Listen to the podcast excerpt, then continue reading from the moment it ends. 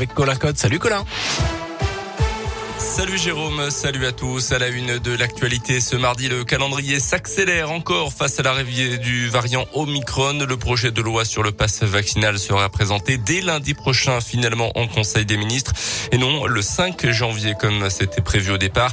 Le texte pourrait être adopté mi-janvier, doit donc rendre obligatoire la vaccination non plus sur un simple test pour avoir un pass valide. Par ailleurs, le gouvernement n'exclut pas face au variant, variant Omicron nettement plus contagieux d'aller encore plus loin dans la restriction si nous constatons une reprise très forte de l'épidémie, a précisé ce matin le porte-parole du gouvernement Gabriel Attal. En France, le taux d'incidence a atteint un niveau record 537 cas pour 100 000 habitants, 664 dans l'Ain, 673 dans la Loire et 504 cas pour 100 000 habitants dans le département du Puy-Dôme. Dans le Puy-Dôme, justement, avec cette opération de dépistage menée par la préfecture et l'agence régionale de santé, ça sera place de Jaude demain, euh, jeudi, vendredi, ainsi que les 29, 30 et 31 décembre. Un centre sera installé par la Croix-Rouge pour pratiquer des tests antigéniques gratuits avec un résultat assuré dans la journée. Dans le reste de l'actualité, également un suspect toujours en garde à vue après la très violente agression à l'arme blanche en gare d'Ombérieux en budget dans l'un dimanche soir. La victime a été frappée à la tête, notamment alors qu'elle se trouvait au téléphone, légèrement blessée. Cet homme de 65 ans a été hospitalisé quelques heures. Le mobile terroriste n'est pas retenu en l'état et à ce stade, il n'y a aucune certitude quant à la participation de cette personne à l'agression, a précisé le parquet de Bourg-en-Bresse.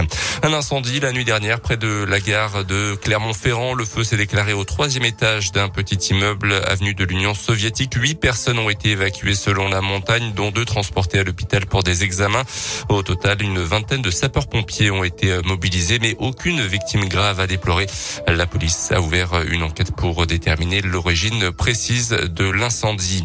Il circulait sous l'emprise de l'alcool et de stupéfiants sans permis de conduire ni assurance. C'est ce qui ressort en tout cas des premiers éléments de l'enquête après un grave accident accident de la route samedi matin à Péreux, près de Rouen.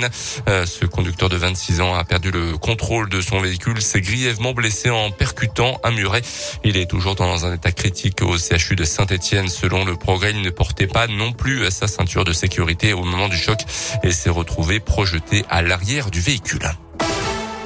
En foot, c'est l'inquiétude des supporters de la SS Saint-Etienne notamment, voir de nombreux joueurs quitter le club pour aller disputer la Coupe d'Afrique des Nations en début d'année. Déjà mal en point en Ligue 1, bon dernier de championnat. Les Verts pourront quand même compter sur Madi Camara finalement, le jeune milieu de terrain de la SS Saint-Etienne présélectionné pour jouer avec euh, la Gambie, le pays de son père, ne fait finalement pas partie du groupe de 23 joueurs gambiens retenus par le sélectionneur pour cette Coupe d'Afrique des Nations.